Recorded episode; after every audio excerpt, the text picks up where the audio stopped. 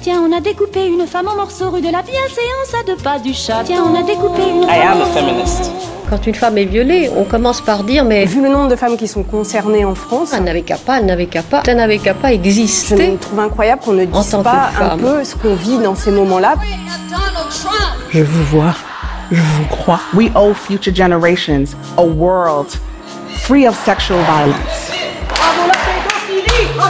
how powerful women can be when we do stand together. Bienvenue dans la poudre. C'était il y a 3 ans. C'était il y a 14 ans. Que J'ai été violée à 7 ans, harcelée sexuellement à 19 ans par un policier. Un ami de mes parents. Il y a quand même un problème à régler avec le désir de l'homme.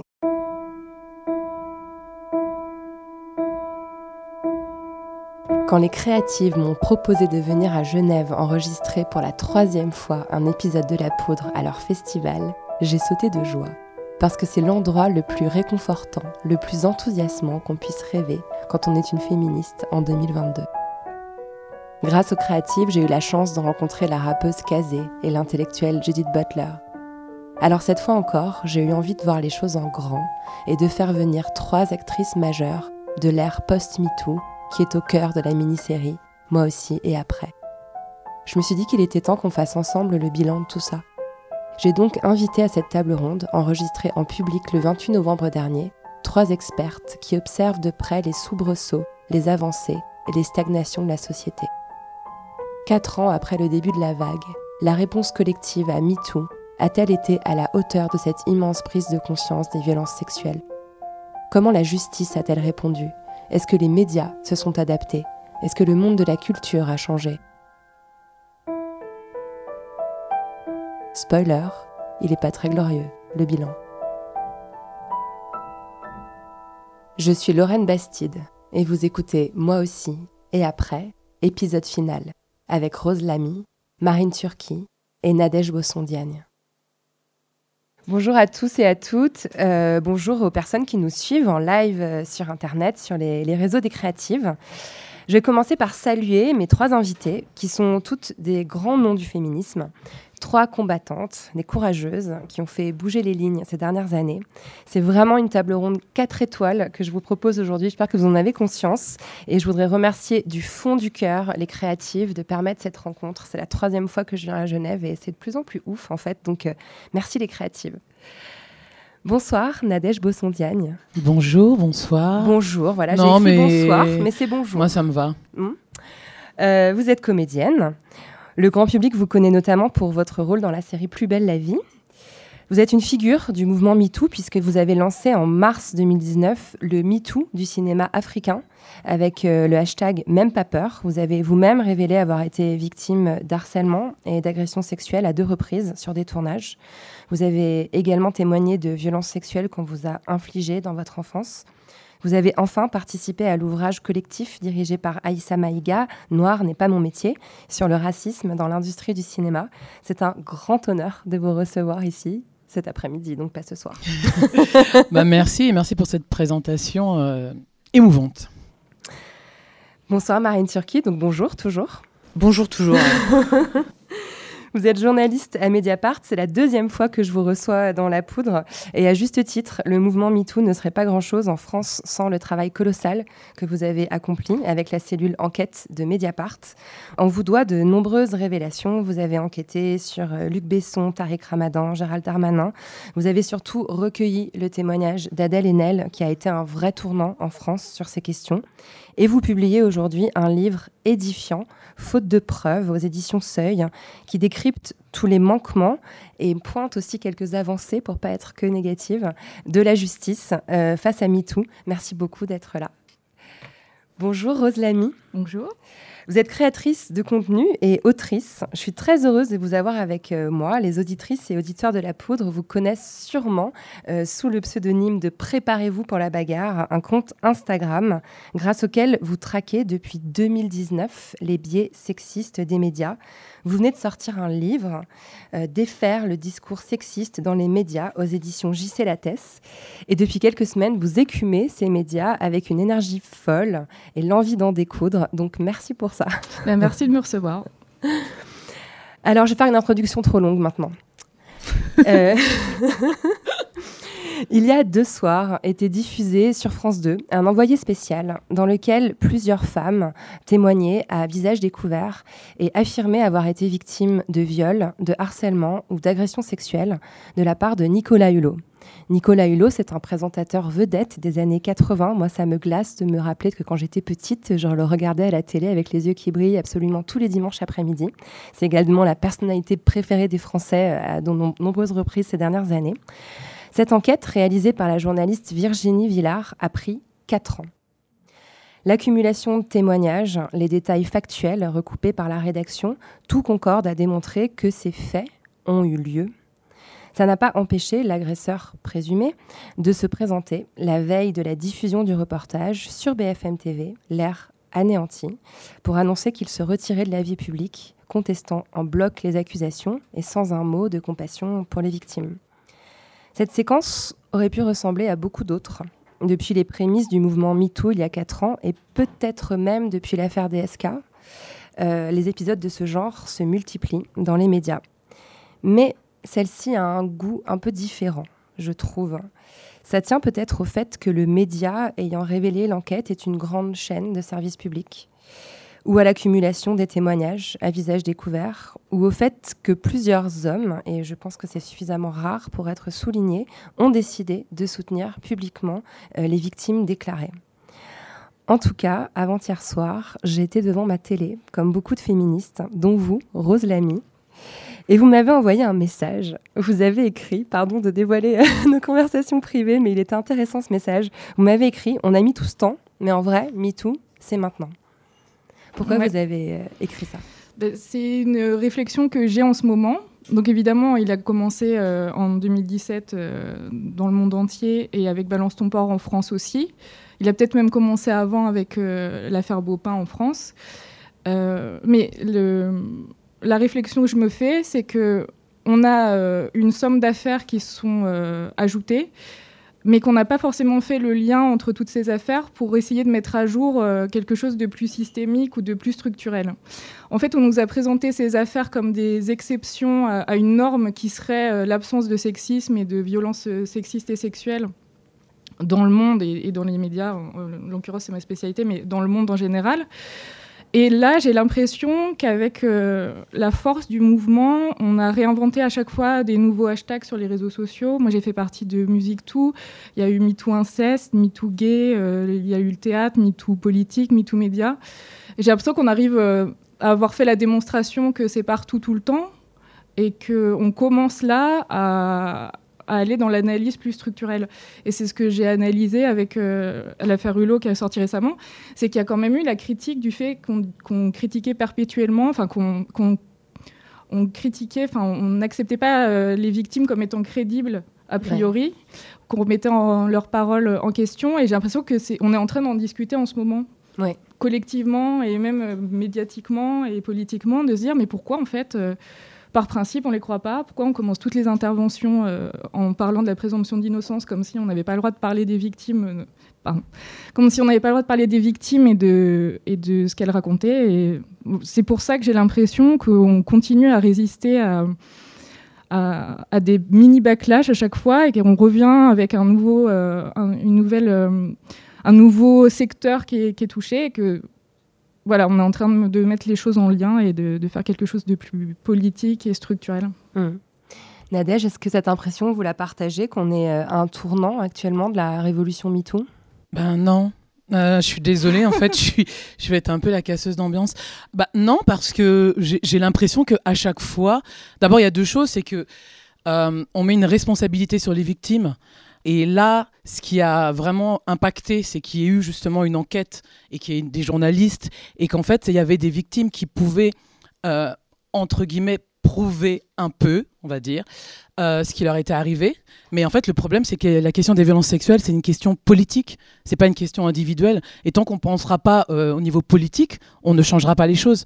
Parce que effectivement, comme euh, on va se tutoyer, hein, ça va, ça, te va comme, comme tu disais, on a vu qu'il y a le MeToo politique, MeToo gay, MeToo...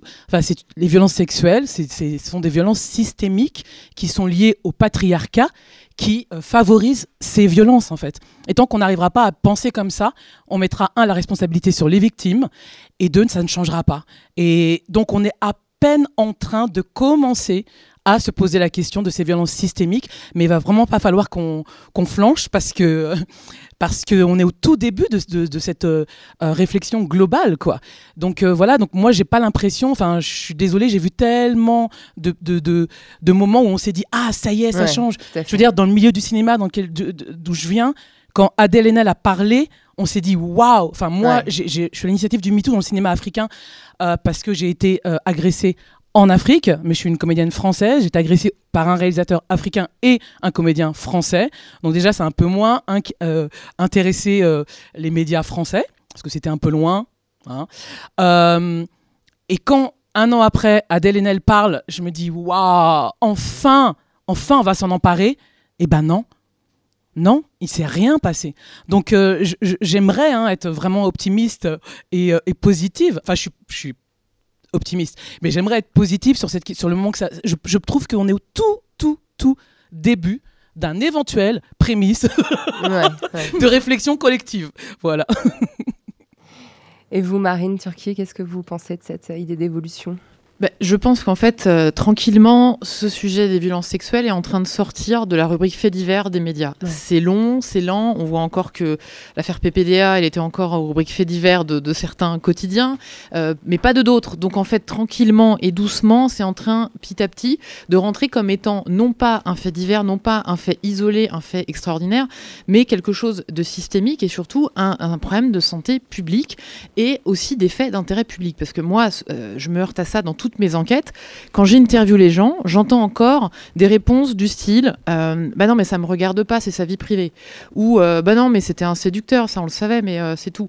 Alors qu'il y a une vraie confusion là-dessus entre vie privée, séduction, drague, d'un côté, relation consentie, et de l'autre, euh, ce qui relève de- d'accusations de, violence sexuelle et ce qui relève de faits qui peuvent être des crimes, des délits, et, euh, et donc d'intérêt public pour nous journalistes. Et moi, c'est ça qui m'intéresse, c'est ce glissement qui est en train de se faire doucement, pas assez vite évidemment, mais qui commence quand même à euh, se diffuser au sein d'un certain nombre de rédactions en France ou ailleurs. Donc euh, moi ça je m'en félicite en fait que enfin on, on comprenne que un, ce sont des faits d'intérêt public.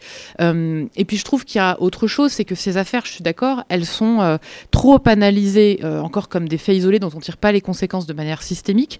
Mais à force de voir les mêmes mécanismes et les mêmes, parce que ce qui, ce qui traverse en fait toutes ces affaires, moi toutes ces affaires que j'ai traitées au fil des années, qu'elles concernent des anonymes ou des, ou des gens non anonymes et des personnes médiatiques, c'est que finalement c'est la question de l'abus de pouvoir. Ouais. C'est ça qui traverse ces affaires. Et donc ces mécanismes-là, qui a le pouvoir, quel usage il en fait, quel levier il a, euh, quel statut de hiérarchie il a par rapport à la victime, tout ça c'est le point commun de toutes ces affaires, qu'elles soient euh, avec Nicolas Hulot PPDA ou qu'elles soient avec des gens euh, qui sont entre guillemets des gens anonymes. C'est voilà donc le personnage puissant, le personnage qui a le pouvoir, c'est pas forcément le ministre ou la vedette du 20h, c'est l'entraîneur sportif, c'est le prêtre, le guide spirituel, le papa, le, euh, prof, euh, le chef d'entreprise, etc. Donc je crois que toutes ces histoires, elles ajoutées, elles racontent quand même ça et que là-dessus on avance parce qu'il y a une pédagogie qui est faite. De la même manière qu'on commence à avoir une pédagogie qui commence doucement et pas encore assez vite encore une fois à rentrer quand même dans les têtes c'est que euh, voilà euh, un viol c'est pas euh, pour la plupart des cas dans un parking avec un couteau en criant et on a l'impression de dire ça depuis des années mais en fait moi j'ai encore des gens qui me disent mais non j'ai rien vu elle a pas crié, a pas crié. voilà donc ça prouve qu'il y a encore besoin de cette pédagogie mais je crois que ces articles et ces affaires et ces paroles des personnes victimes quand on les ajoute, ont quand même cet effet de dévoiler ces mécanismes-là. Euh, on commence à avoir des mots qui permettent aussi de, de- de décrire des situations, amnésie traumatique, emprise. Alors quoi qu'emprise, souvent, c'est un mot pour pas dire contrainte économique et morale, qu'on a du mal quand même à accepter aussi. On dit, il n'y a pas eu de coup, il n'y a pas eu de violence physique. Bah, et la contrainte économique et morale, elle est aussi quelque chose d'important dans ces affaires. Donc voilà, donc je crois que quand on fait deux pas en avant euh, bah, avec tous ces séismes MeToo et qu'il y a des backlash avec un pas en arrière, je crois qu'au final, on avance quand même d'un pas. Donc c'est très lent et on voit en fait euh, le fossé entre les condamnations, euh, euh, on va dire la condamnation dans les discours publics des violences sexuelles. Je crois que tout le monde condamne les violences sexuelles et le fossé avec les moyens mis en œuvre, la réalité des moyens évidemment, euh, mais aussi les, les mentali- mentalités réalité ordinaire qui peine à changer quand même. Euh, voilà, c'est pas très rapide. Mais ça avance un petit peu quand même. Voilà, je fais une réponse un peu entre les deux, mais... Oui, bah, c'était parfait. On a fait thèse, antithèse, synthèse. Merci Marine. Nous sommes bien euh, françaises. Euh... Euh, D'ailleurs, c'est marrant, enfin, en, en, vous écoutant parler, je, me, je trouvais que c'était pas anodin en fait que le hashtag MeToo politique, euh, même s'il a été créé pour désigner le milieu politique, c'est pas anodin qu'il émerge maintenant parce qu'on pourrait aussi l'entendre en fait comme euh, la question du viol est une question politique et peut-être qu'il y a quelque chose dans, le, dans la sémantique qui est en train de glisser. Alors, ce qui est passionnant, c'est que vous êtes chacune aux avant-postes d'observation de trois espaces cruciaux euh, qui sont vraiment euh, fondamentaux pour que les choses changent vraiment. On parle des médias, de la justice et du cinéma. Et ce sont des lieux qui se chevauchent sans cesse, qui s'entrecroisent. Je trouve que le meilleur exemple, c'est la première phrase de votre livre, Marine Turki, une citation d'Adèle Haenel au micro de Mediapart en novembre 2019. La justice nous ignore, on ignore la justice. On a une comédienne qui raconte à un média son rapport à la justice. Que symbolise cette phrase et pourquoi partir de là? Alors c'est une phrase en fait qu'elle a prononcée dans l'entretien qu'on a fait, le premier entretien durant l'enquête, oui. euh, où je recueille sa parole et je lui pose la question qu'on pose euh, à chaque fois nous journalistes dans ces affaires à un moment donné, euh, d'essayer de comprendre le cheminement et de dire est-ce qu'à un moment donné vous avez songé à porter plainte? C'est évidemment pas la seule question qu'on pose, mais on la pose. Et c'est vrai que la réponse elle, elle, peut désarçonner parce que du but en blanc elle me dit ça n'a jamais été une option, la justice nous ignore, on ignore la justice avec le nombre de classements sans suite. Il hein, faut donner ce chiffre, hein, mais en France 73% euh, des plaintes pour violences sexuelles sont classées sans suite. Euh, 86% des personnes qui euh, sont victimes de violences sexuelles ne se signalent pas, enfin ne signalent pas les faits, pardon, euh, au, commissariat, aux gendarmeries. Donc ça, c'est les chiffres du, ministère de, l'Intérieur. Hein, c'est pas des chiffres que, que j'invente.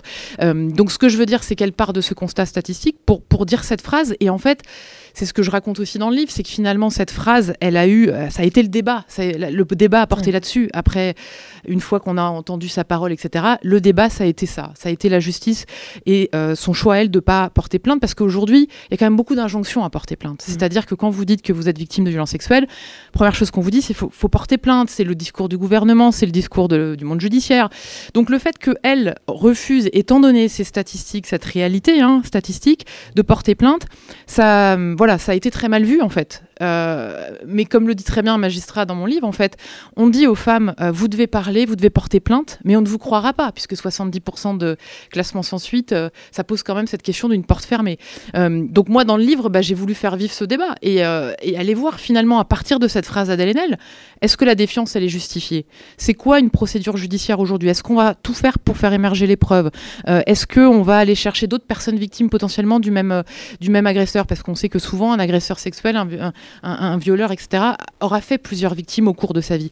Donc c'est ce débat que j'ai voulu, euh, voulu poser, et Adèle Haenel l'a très bien posé. On peut être d'accord ou pas d'accord avec sa parole, mais elle incarne une parole qu'en fait nous, journalistes qui travaillons sur les violences sexuelles ou sur les discriminations, entendons de plus en plus, c'est cette défiance croissante à l'égard euh, de la justice. Voilà. Est-ce que la justice est la, le seul endroit où on, où on, peut, où on doit régler ses affaires? Est-ce que c'est la seule manière de se réparer? C'est toutes ces questions que pose cette phrase, et c'est toutes ces questions que je développe euh, dans le livre justement. Et votre livre est passionnant parce qu'on voit vraiment le, le, parcours. On voit vraiment que ça commence déjà au niveau de l'instruction. Il, il, y a si peu de moyens. Le chiffre, c'est 66 euros par habitant. 69 France, euros par habitant euros. Euh, en France. Pour donner un, un, exemple, en Allemagne, c'est 131 euros. Euh, voilà. Donc, c'est-à-dire que concrètement, le, le ministère de la Justice français, euh, si on prend au niveau européen, avec les pays de même niveau économique, on est l'un des plus faiblement, pauvrement dotés. Les chiffres, ils sont terribles. Je cite aussi les chiffres que donnent les policiers dans leur service. à Lyon, par exemple, le chef de la brigade de protection de la famille me dit, nous, on a 3000 dossiers à gérer chaque année, avec un service de 21 enquêteurs dont les effectifs n'ont pas bougé depuis 20 ans, alors que le nombre de plaintes euh, augmente, explosé, euh, ouais. explose. En 3-4 ans, leur nombre de dossiers, le portefeuille de chaque enquêteur de dossiers, a doublé. Donc ils disent, on n'y arrive plus en fait. On ne peut plus bien traiter ces affaires et on est obligé de faire un tri. Et ce tri, c'est quoi? D'abord, c'est selon l'urgence de l'affaire, ça on peut se dire, ok, ça, peut s'entendre, mais ensuite il y a des critères beaucoup plus subjectifs qui se font. C'est-à-dire qu'on va prendre les dossiers où on sent qu'il y a beaucoup plus d'éléments, que ça va être un dossier déjà qui a davantage de chances d'aboutir. Mais du coup, on laisse de côté des dossiers qui à la base sont peut-être déjà plus complexes, moins évidents, et donc moins on cherche de preuves, moins évidemment on va pouvoir démêler les choses, et, plus ça va s'orienter vers un classement sans suite. Donc effectivement, ce, bu ce, ce, ce budget euh, euh, alloué euh, à la justice et à la police, et notamment en matière de violences sexuelles et conjugales, ben c'est terrible en fait. Et ça concerne pas que ce champ infractionnel-là, mais on peut se dire que dans un pays, notamment où Emmanuel Macron a dit c'est la grande cause euh, du quinquennat, Pardon, on pourrait... lol. Excusez-moi. je pas- Quand j'entends cette phrase, je dis toujours lol. C'est un petit réflexe conditionné. Donc, donc, donc on peut se dire qu'il y a quand même un fossé entre les discours publics, encore Mm. une fois, et la réalité euh, des moyens. Donc euh, euh, après, il y a la question, on va sûrement en parler, mais des biais euh, sexistes et des stéréotypes qui imprègnent ces affaires, et y compris dans le traitement policier et judiciaire. Et ça, ça peut se résoudre avec de la formation, avec plein d'autres choses. Mais il y a avant ça quand même la question des moyens. Ouais. Et, et, ce- et cet élément euh, qui m'a glacé, par exemple, les viols conjugaux, c'est quasiment systématiquement mis à la, à la corbeille par les juges d'instruction parce que voilà, c'est pas. C'est les pas affaires où on auditionne Voilà. le moins de témoins. et ça, c'est pas moi qui le dis, c'est la chercheuse Océane Perrona qui a fait un travail formidable sur cette étape euh, policière. Et je trouve que ça raconte des choses, en fait, Mm. sur euh, ce qu'on imagine d'un viol, les préjugés qu'on a aussi sur le viol, et notamment euh, quand la, euh, la victime connaît l'agresseur, alors qu'en réalité, c'est euh, dans les cas de viol, euh, 9 cas sur 10, la victime connaît l'agresseur. Euh, et ben en fait, on, on voit comment les policiers, tout de suite, c'est pas l'image qu'ils Euh, voilà, quand il y a un viol conjugal, c'est quelque chose que- qui est beaucoup plus difficile à gérer pour eux. Mm. Et c'est là qu'on voit bien qu'il y a cette distinction entre euh, les bonnes et les mauvaises victimes.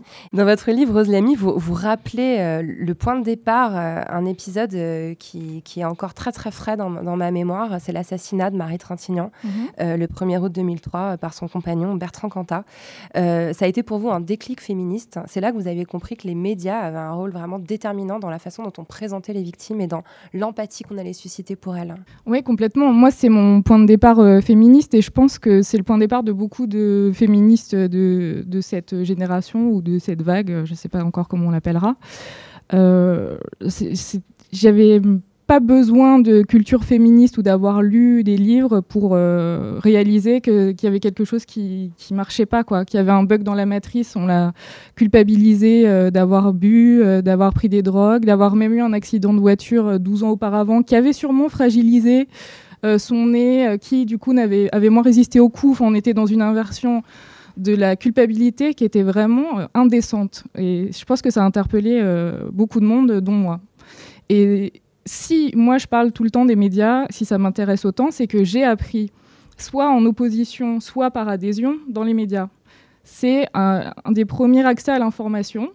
Et quand on constate la manière dont les, les violences sexistes et sexuelles sont traitées, de la manière dont on diffuse des stéréotypes sur les victimes, sur le profil des agresseurs, euh, et après sur le discours antiféministe, ça c'est ma dernière partie, euh, c'est vraiment, euh, c'est vraiment très choquant en fait. Et c'est ce que j'ai voulu faire en, mettant tout bout à bout, parce qu'on avait bien des intuitions euh, euh, les uns les autres. On s'est indigné un jour sur Twitter d'une sortie antiféministe. Trois jours plus tard, c'était un fait divers qui était mal euh, titré.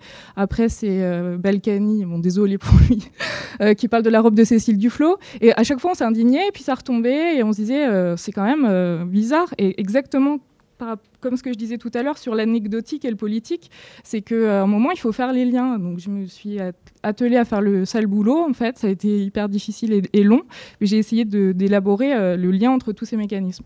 Et il y a cette démonstration implacable dans le livre, c'est que finalement, euh, il n'y a qu'une seule catégorie de victimes qui est acceptable. Enfin, vous- dites, euh, vous avez ces mots très durs, là, Ouais, les, les seules vraies victimes, c'est celles qui sont mortes, en gros. Euh, Ouais, Les bonnes victimes, c'est les victimes mortes parce qu'on n'a pas besoin de les croire. Ouais. Et ça m'a fait du mal d'écrire ça. Mais c'est ce que j'ai constaté. Et c'est à mon avis pour ça que les- le sujet des féminicides dans l'opinion publique avance plus vite. C'est parce qu'il n'y a pas ce souci de la crédibilité. Et à Mhm. partir du moment où elles survivent, déjà, c'est presque louche. On attendrait d'elles qu'elles se soient tellement défendues qu'elles en soient mortes. Et, euh, et c'est là, voilà, on est au cœur du. J'ai l'impression, moi, mais je passe pour l'optimiste de la séance, alors que ça me ressemble vraiment pas. Mais si, si. Mais qu'on a Tu- avancé. Es notre espoir, en fait, Rose, donc nous lâche pas, s'il te plaît. on a avancé sur les féminicides, c'est évident, en tout cas dans le traitement médiatique, dans les faits euh, politiques et dans le traitement des, des- enfin, du nombre de féminicides, évidemment, on voit que non. Mais dans le traitement médiatique, on a imposé le mot féminicide, on a repris les gens euh, inlassablement sur crime passionnel. C'est rentré dans le... On a gagné la bataille un peu culturelle. C'est rentré dans les mœurs, c'est rentré dans la culture pop aussi, euh, le mot féminicide.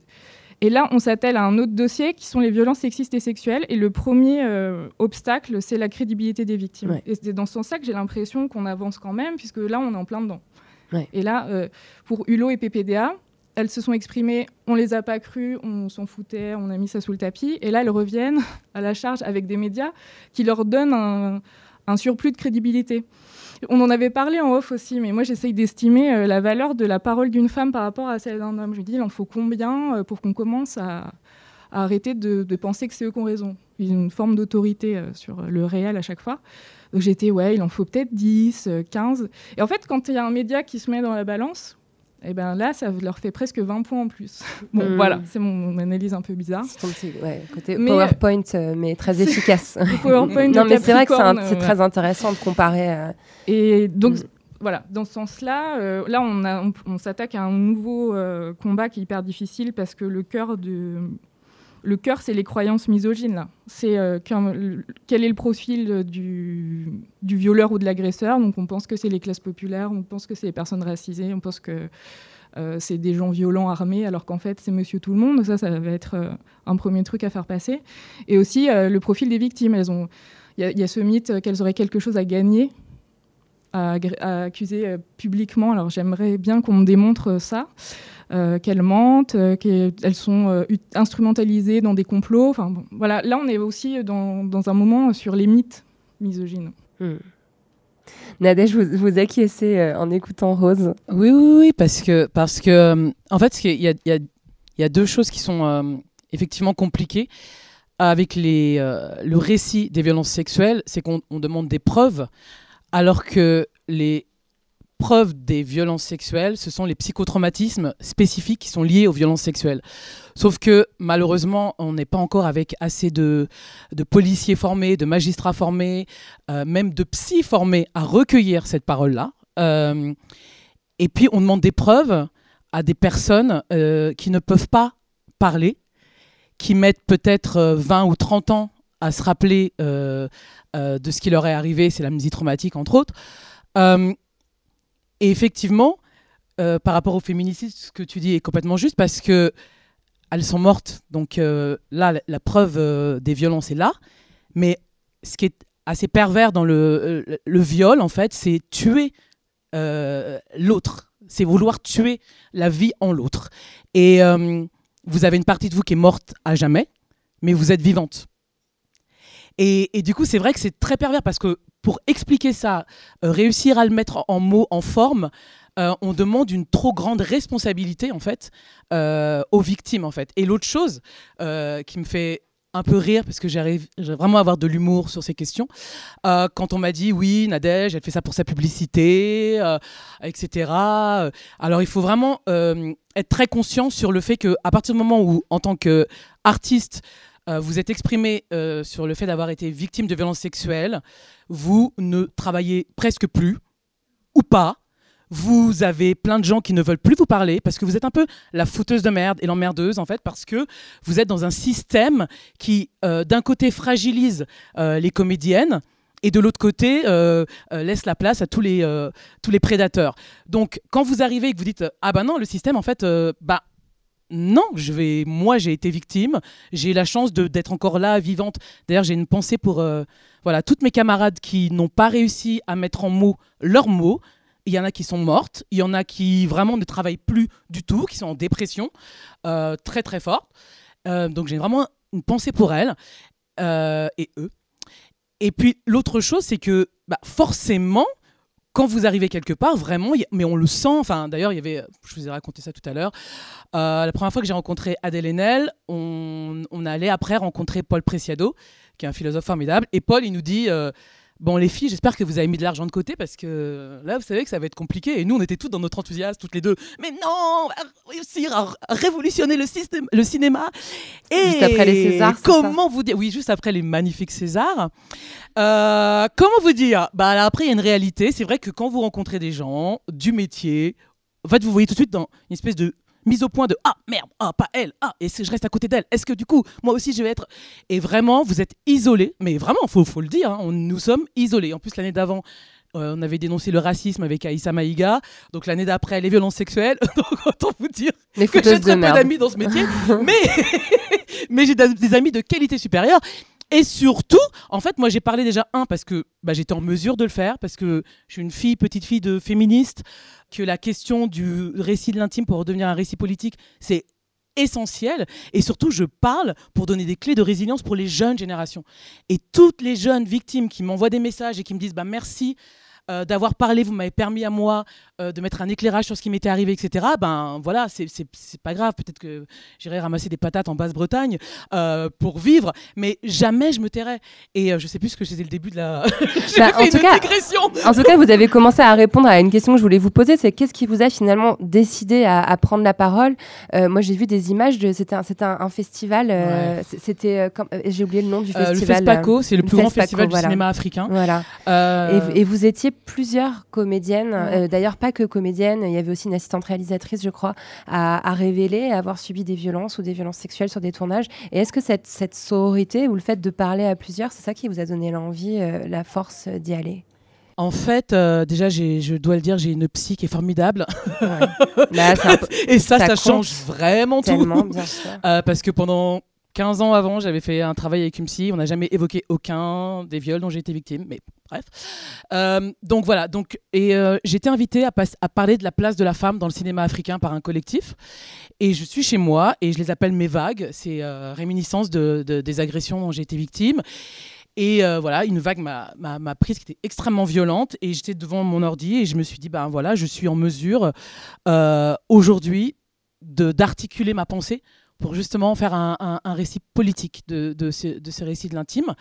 Donc j'ai commencé à, voilà, euh, à écrire euh, ce que, ce que j'allais euh, dévoiler. J'en ai parlé, du coup, il y avait Aïssa Maïga, c'est une de mes meilleures amies, qui était aussi là. Donc avant la table ronde, je lui ai dit, voilà, je vais parler de ça. Euh, il se trouve que la journaliste qui euh, modérait la table ronde est aussi une amie, donc euh, j'avais prévenu. Et j'ai prévenu le collectif de ces femmes réalisatrices. Il faut savoir qu'au début, elles m'ont dit Ben non, c'est pas vraiment le truc de parler des violences sexuelles, tu vas un peu casser l'ambiance. Et euh, quand vous avez pris la décision de parler, je vous dire que c'est un peu genre, ok. Et puis je me dis, bah, en fait, je vais le faire. Enfin, vous êtes bien mignonne, mais voilà. Et, euh, et je l'ai fait. Et il se trouve qu'il y a une autre euh, comédienne qui s'appelle Azata Soro, qui a été défigurée par un réalisateur, Tairo Wedraugo. Euh, sur un tournage, il lui a lacéré le visage avec une, bouteille de bière après l'avoir harcelée sexuellement pendant des années. Et, et Aïssa, juste avant, m'avait dit, tu sais, il s'est passé ça, et elle est euh, burkinabé, euh, cette, cette comédienne. Et donc moi, j'ai commencé à prendre la parole, et incroyable, c'est que Azata est arrivée, et elle a parlé aussi. Puis après, en temps réel, une, deux, trois comédiennes Ah, ont s'est fait parlé. de façon complètement spontanée, vous n'étiez pas moi, concerté Non, voilà, moi je la connaissais pas. En fait, Ah moi j'avais décidé en fait de de, les de- de images sont- parler. vous la prenez dans les bras, enfin, c'est vachement émouvant. Mais euh, en fait, et euh, c'était complètement spontané en réalité. C'était incroyable et surtout c'est que elle, elle, elle avait été agressée donc sur un tournage euh, d'une série et elle nous a révélé en- que, que la série était en compétition, que pendant deux ans elle a été complètement isolée et nous avons réussi, euh, voilà, avec l'aide de plein de féministes en sous-marin, à la faire venir en France. Maintenant elle sous protection, etc. Mais ça s'est fait comme ça en fait. Et c'était incroyable parce que les questions qu'on posait, c'était Nadège, est-ce que c'est normal que le réalisateur, il me touche les seins? Voilà, le genre de, questions qu'on me posait. Et donc voilà, et après, bon, bah, je vous passe les menaces de mort euh, à mon encontre, à l'encontre d'Aïssa, etc. Bah voilà, mais euh, on l'a fait et euh, c'était incroyable. Et la sororité, euh, pas toujours, hein.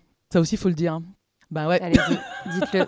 Ben non, parce que, parce que très clairement, justement, les femmes de ce, de ce, euh, euh, de ce collectif, après, avec Aïssa, nous ont, euh, nous ont euh, insultés. euh, elles ont dit euh, on faisait ça pour notre publicité, qu'on était des néocolonialistes. Ça, c'est sympa. Elles sont allées déterrer ma grand-mère qui dort dans les Côtes d'Armor, dans une tombe qui est hyper bien. Et elle a dit, enfin, elle a expliqué que, ouais, mais toi, parce que t'es métisse, parce que. Enfin, c'était horrible. On a vécu vraiment l'enfer, mais vraiment. hein. Et puis surtout, voilà, ma blague, c'est de dire que franchement, à quel moment quelqu'un qui révèle des viols, ça donne envie de travailler avec Wouh, j'ai été violée et plusieurs fois et petite. Bah non, enfin, va c'est-à-dire. la prendre pour le rôle, ça va hein, être super. Franchement, genre, hey Donc voilà. Donc en fait, quand une femme parle, euh, bon, très clairement, il y a très peu de chances qu'elle mente, vraiment, ça faut le savoir. Enfin, une femme ou une victime, parce que les victimes ne sont, les victimes sont pas genrées. Et l'autre chose, c'est que quand on parle, on a déjà, déjà fait un travail sur soi. C'est pour ça qu'il n'y a pas d'injonction. On parle quand on peut euh, le faire. Et il faut un minimum d'empathie. En fait, il faut déjà écouter les victimes. Parce que moi, je suis quand même assez choquée euh, des premières réactions. En fait, quand, quand on entend une, une victime de violence sexuelle. Ah, mais pourquoi t'as pas parlé avant? C'est la première question que vous posez à quelqu'un qui vient vous parler de ça. Et il faut savoir aussi, et après j'arrête, pardon, Ah que non, non, mais il n'y a euh, aucun problème. hein. le fait de parler de violence sexuelle, à nouveau, vous revivez ce que vous avez euh, ce, ce dont vous avez été victime. Donc ça, faut le savoir. C'est pour ça qu'on dit libérer la parole, ça ne libère absolument pas. En fait, il faut plutôt parler de libération de l'écoute à peine. Euh, depuis, depuis toujours, les victimes ont parlé et ça ne fait pas du tout du bien de parler en fait. C'est-à-dire que ça fait du bien d'aller voir un psy et de se reconstruire, mais ça fait pas du bien de parler. Enfin, c'est pas super sympa de vous amener moi à l'intérieur de, de, mon intime et de ce ouais, alors voilà, il m'a violé là dans la voiture. Non, ça, ça, à quel moment ça fait du bien quoi? Donc voilà, j'ai fini, je 哈哈 Non mais merci Nadège, enfin, c'est poignant euh, de vous écouter. Et puis c'est aussi quelque chose que je tente de, de, de, montrer dans cette série que je fais là moi aussi après, c'est que la plupart, euh, quand je regarde les interviews euh, qui sont faites des personnes qui ont été victimes de viol, à chaque fois que le récit doit être reproduit au micro, je trouve ça d'une violence inouïe en fait. Et je trouve qu'on ne dit pas assez à quel point cette prise de parole en fait est une violence et, et presque sacrificielle. Et je me retourne à nouveau vers vous Marine Turki, à la fin de votre livre il y a un entretien avec Adèle Haenel. Mmh. moi ça faisait longtemps j'avais envie d'entendre Adèle Haenel. C'est la première fois qu'on l'entend prendre la parole de, deux ans après euh, les révélations qu'elle a faites. Et on entend dans cet entretien que ça a pris toute la place dans sa vie. Elle, elle qui a joué des grands rôles, qui a été récompensée au cinéma, elle dit cette phrase, c'est la chose la plus importante que j'ai faite de ma vie. J'en ai des, frissons euh, de vous le dire. Et, euh, et voilà, je trouve que ça montre bien cette dimension euh, sacrificielle des femmes qui montent au front. Au-delà d'ailleurs même d'Adèle Haenel, c'est quelque chose que je constate dans toutes les affaires que j'ai traitées en fait. C'est-à-dire qu'à partir du moment où les personnes ont révélé publiquement qu'elles avaient été victimes de, violences sexuelles, ça prend toute la place. Et on parlait des conséquences, et je vais appuyer ce qui a été dit, c'est que il euh, y a toujours des conséquences en fait quand euh, on, parle et qu'on décide de dénoncer des violences sexuelles. Il y a des conséquences au niveau personnel, il y a des conséquences professionnelles. Il y a toujours l'entourage qui aura quelque chose à dire, et euh, c'est exactement ce que raconte Adèle Haenel. Et ce que je trouve intéressant, c'est que il y a deux ans, elle avait raconté dans Mediapart son cheminement vers la parole, avec les complicités qu'il y a pu avoir dans, ce, dans ces silences autour, dans cette omerta, avec les réactions autour d'elle, etc. Enfin, ce cheminement est intéressant. Et là, elle raconte à la fois son parcours judiciaire, mais aussi toutes les conséquences de sa parole désormais. Et c'est exactement ce que je constate dans, toutes les affaires. Euh, c'est jamais sans conséquences. Et je, vais donner un, exemple. L'association européenne de lutte contre les violences sexuelles au travail, la VFT, qui fait un boulot admirable d'accompagnement euh, des victimes dans, les démarches justement euh, quand il y a eu des violences au travail. Elle raconte dans 95% de leurs dossiers, les femmes qui ont dénoncé ces violences, donc au travail, sont obligées de changer d'emploi ou changer de poste. Donc on, voit bien encore aujourd'hui finalement la première chose c'est de se dire oula il va falloir changer la victime de service ou de place, ça va faire des histoires etc. Euh, donc voilà et Adèle Haenel raconte effectivement très bien que euh, bah, il y a un avant et un après les Césars, il y a un avant et un après Mediapart et sa parole dans Mediapart. Et ça me rappelle un entretien que j'avais fait avec, euh, avec euh, des, des, syndicats dans le milieu du cinéma, avec des responsables dans le milieu du cinéma, que je questionnais à l'époque sur l'affaire Luc Besson, en disant voilà, on a révélé nous à Mediapart mmh. neuf témoignages, euh, il y avait des choses avérées, il y avait même une, une, vidéo d'un casting de Luc Besson qui était fait dans une chambre d'hôtel avec une personne mineure. Rien que ça, c'était factuel, avéré. Ça pose des questions, un réalisateur enfermé dans une chambre d'hôtel. Est-ce que c'est des pratiques? Et quand je questionnais le monde du cinéma sur tout ce qu'on révélait, et notamment cette vidéo, euh, j'avais vraiment le top 10 des excuses pour ne pas répondre. Euh, et j'avais aussi beaucoup de phrases de soit ça ne regarde pas, soit de dire euh, oui, mais nous on peut pas réagir là-dessus. Et puis d'ailleurs, quand les comédiens comédiennes s'expriment là-dessus, finalement, après on peut plus se projeter pour un rôle sur eux on peut plus. Mais je veux dire, quand Marion Cotillard, par exemple, va s'engager ou Guillaume euh, Canet euh, sur euh, l'agriculture, l'environnement, etc., est-ce qu'on se dit ensuite qu'on peut plus du tout se projeter sur des rôles? Voilà, pourquoi sur les violences faites aux femmes, les violences sexuelles, il y aurait là une espèce d'exception? et puis le dernier point, et ça, moi qui ai beaucoup travaillé sur le milieu du cinéma, je l'ai constaté notamment, mais c'est dans d'autres milieux également, notamment dans le milieu de la culture, c'est la libye de la création. Alors ça, c'est formidable, c'est que quand vous faites une enquête là-dessus et que vous questionnez les uns et les autres, on vous répond ah non non, mais ça c'est la relation entre le réalisateur et la comédienne, c'est une relation spéciale, euh, c'est donc l'alibi artistique de on n'a pas compris. En fait, c'est la la liberté, c'est l'intérêt suprême de l'œuvre. Et donc en fait là-dessus, il faut remettre un peu du cadre et redire qu'on n'est pas dans de la séduction, qu'on n'est pas dans des rapports, voilà, on est très clairement dans des accusations de violence sexuelle. Donc donc donc voilà, mais ça, ça explique un petit peu tout ça et pourquoi c'est difficile de parler dans tous ces secteurs, c'est que voilà, il y a des conséquences ensuite. Et euh, on parle là du milieu de la culture, mais enfin, dans mon livre, je prends neuf affaires dans des milieux extrêmement différents. Et c'est toujours intéressant de voir les réactions autour, en fait. Euh, dans le livre, je raconte une agente municipale à Vincennes euh, qui travaille dans une police municipale et qui a été agressée par son chef. Et ce qui est incroyable, donc elle a fini par obtenir au bout de 10 ans de procédure la condamnation de son chef. Mais à l'époque, quand on voit la procédure judiciaire, tous ses collègues ont témoigné en disant qu'elle était aguicheuse, en disant que peut-être elle avait une relation avec son chef, en disant que quand même elle était habillée de manière aguicheuse alors qu'elle avait un uniforme puisqu'elle était policière municipale. Euh, et donc on se rend compte qu'il n'y avait que deux témoignages dans cette procédure de gens qui disaient ben non, euh, elle faisait son boulot, etc. Et en fait, elle avait été harcelée sexuellement pendant euh, plusieurs années et elle avait été même agressée lors d'une fête de fin d'année par ce même homme. Et il a fallu dix ans de procédure judiciaire pour pour aller au bout de ça et qu'elle obtienne, euh, qu'elle obtienne justice et qu'enfin elle puisse euh, relever la tête grâce à cette condamnation en disant à ses collègues mais euh, voilà. Donc non j'étais pas en train d'avoir une relation avec mon chef j'étais pas voilà j'étais harcelée sexuellement depuis deux ans. Donc on voit en fait le rôle là-dessus qui doit être celui quand même des, des entourages des témoins de la société. Et c'est un petit peu là-dessus que je finis le livre parce qu'il faut un petit peu avoir de l'espoir quand même. Et un petit peu aussi euh, essayer d'éveiller les consciences là-dessus. Mm. c'est que déjà les gens ne peuvent pas dénoncer quelque chose qu'ils n'identifient pas comme problématique. Et on voit bien dans les affaires qui sortent là comment ce qu'on appelle le dragueur lourd on sait quand même ce que ça veut dire aujourd'hui euh, mais tout le monde ne le sait pas. Donc il faut quand même qu'il y ait là-dessus de la formation de la sensibilisation euh, de la conscientisation de la société. Et on n'y est pas encore sur euh, ce que sont ces violences mais aussi du devoir de citoyen citoyenne de chacun chacune et des réactions qu'on doit avoir quand quelqu'un un collègue une sœur euh, n'importe qui euh, va, va essayer de dire en fait. Et c'est aussi ce que raconte Adèle Haenel, c'est combien elle a essayé de dire et que certaines ont entendu et, certains autres n'ont pas entendu. Et ça, c'est quand même important parce que effectivement, on parle de libération de la parole, mais il faut le redire, c'est surtout la libération de l'écoute qui doit avoir lieu. Parce que dans la plupart des affaires que j'ai traitées, les, les personnes victimes ont déjà la plupart du temps dit euh, quelque chose, dénoncé les violences ou essayé de dire.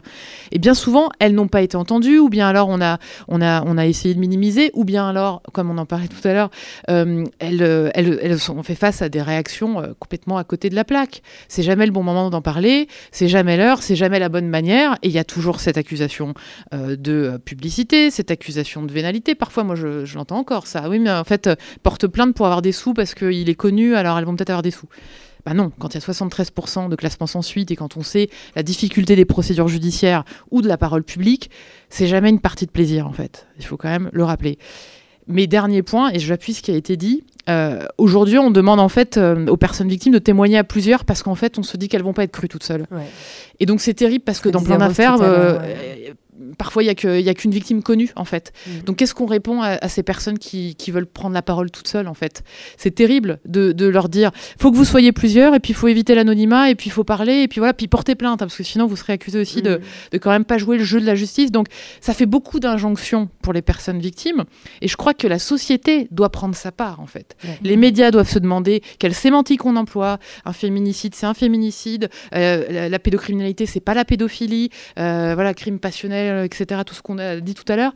Donc tout le monde doit prendre sa part et puis la justice aussi euh, doit faire son examen euh, là-dessus sur comment elle traite ses dossiers. Donc c'est un petit peu partout et c'est voilà, c'est tous les acteurs de pardon, je fais un développement un peu long, mais Il n'y a aucun souci. tous, on tous a les, tous, les, tous les pouvoirs publics et tous les acteurs à différents niveaux qui doivent quand même là-dessus s'investir et regarder autrement ces violences. Et la sémantique, c'est aussi une bataille du langage. On parlait de la bataille culturelle.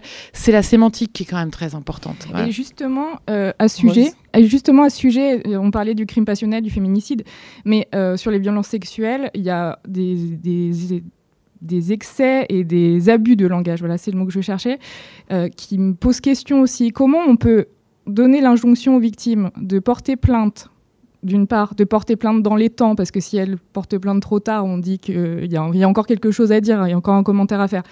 Si collectivement, on ne sait pas, on ne sait pas euh, définir les, les faits, on ne sait pas appeler un chat un chat, on va parler de viol. Nous, on parle de viol, d'agression sexuelle, de harcèlement sexuel, ça, c'est les termes juridiques. On va nous les rapporter dans les médias comme des dérapages, des maladresses, le geste déplacé, les mains baladeuses.